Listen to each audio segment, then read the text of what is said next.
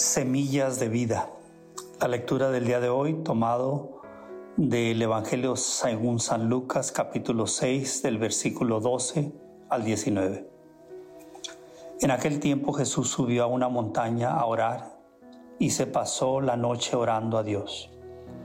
Cuando se hizo de día, llamó a los discípulos, eligió entre ellos a doce y los llamó apóstoles. Simón, a quien llamó Pedro, Andrés, su hermano, Santiago y Juan, Felipe y Bartolomé, Mateo y Tomás, Santiago, hijo de Alfeo, y Simón el rebelde, Judas, hijo de Santiago, y Judas Iscariote, el traidor. Bajó con ellos y se detuvo en un llano. Había un gran número de discípulos y un gran gentío del pueblo, venidos de toda Judea, de Jerusalén, de la costa de Tiro y Sidón, para escucharlo y sanarse de sus enfermedades.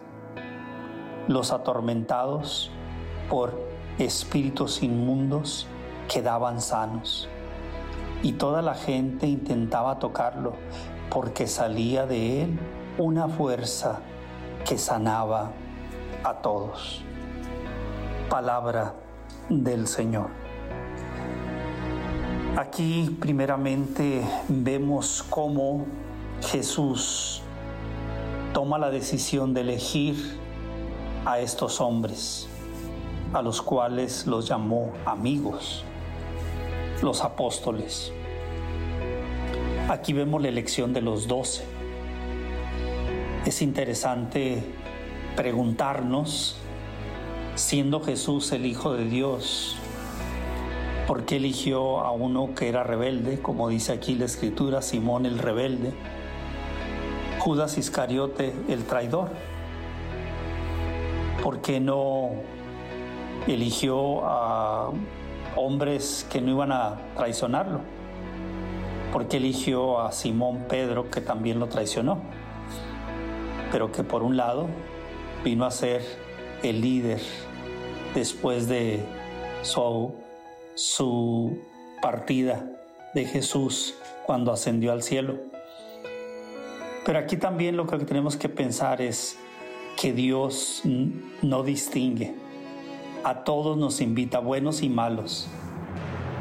Entonces yo creo que aquí puedo entender que si el Señor eligió a Judas, en este caso a Judas Iscariote, quizás porque le quiso dar una oportunidad, sabiendo que su corazón era mezquino, a ver si él se arrepentía. Sabemos la historia, no lo hizo.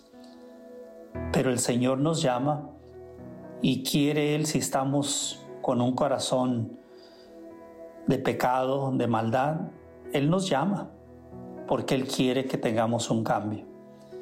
Pues estos doce apóstoles que Él llamó, así como ellos fueron llamados, también nosotros somos llamados por Él.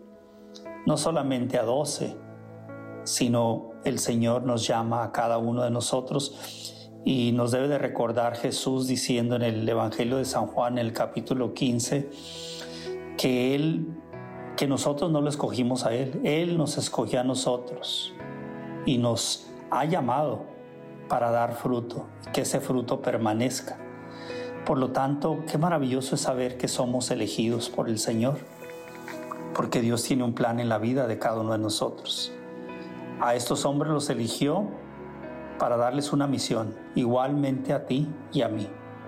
Dios te invita a que lo sigas, para que veas lo que Él hace. ¿Qué hacía? Aquí lo escuchamos. Venían personas de diferentes pueblos con enfermedades, buscaban la sanación.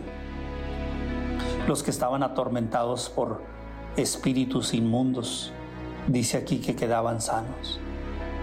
La gente lo buscaba para tocarlo. ¿Por qué? Porque salía de él una fuerza que sanaba a todos. Esta es la buena noticia, mis queridos hermanos. Jesús está vivo. Y todavía en medio de todas estas circunstancias que vive el mundo hoy, en Jesús está la respuesta. Alguien dirá, pero muchos enfermos siguen enfermos y le han pedido a Jesús y no lo sana. Bueno, Dios tiene su tiempo y en su plan Él también tiene el destino de cada uno de nosotros. Pero por eso no significa que Jesús no esté atento al hecho de saber que si necesitamos ser sanados del alma, del espíritu o del cuerpo, que Él pase de largo, ¿no? Hay que seguir yendo a Él como hacían todas estas personas. En Jesús está la sanación. Yo diría que una sanación más importante que la del cuerpo, sin duda es la del alma, porque ahí es donde radica la paz. Y si nosotros estamos en guerra con nosotros mismos y vivimos en pecado, de seguro que no hay paz.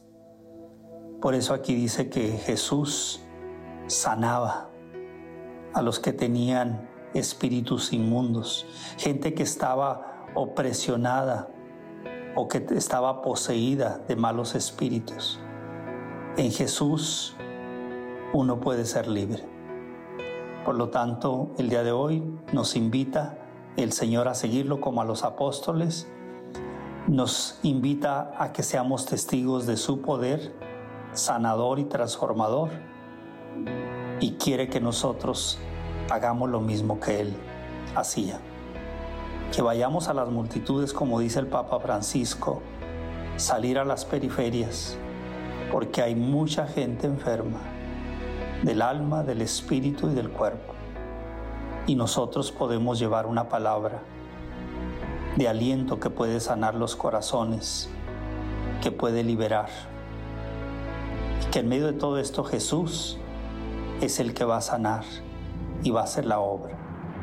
Si tú hoy te, encuentras en una situación difícil, te invito a que vayas a Jesús. Y a Él le pido, Padre, en el nombre de tu Hijo, sana, libera y transforma a quien hoy te está pidiendo con humildad que le ayudes.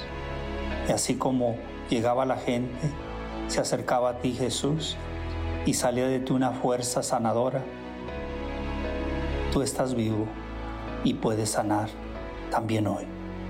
Gracias Padre, te lo pido por Jesucristo nuestro Señor. Amén.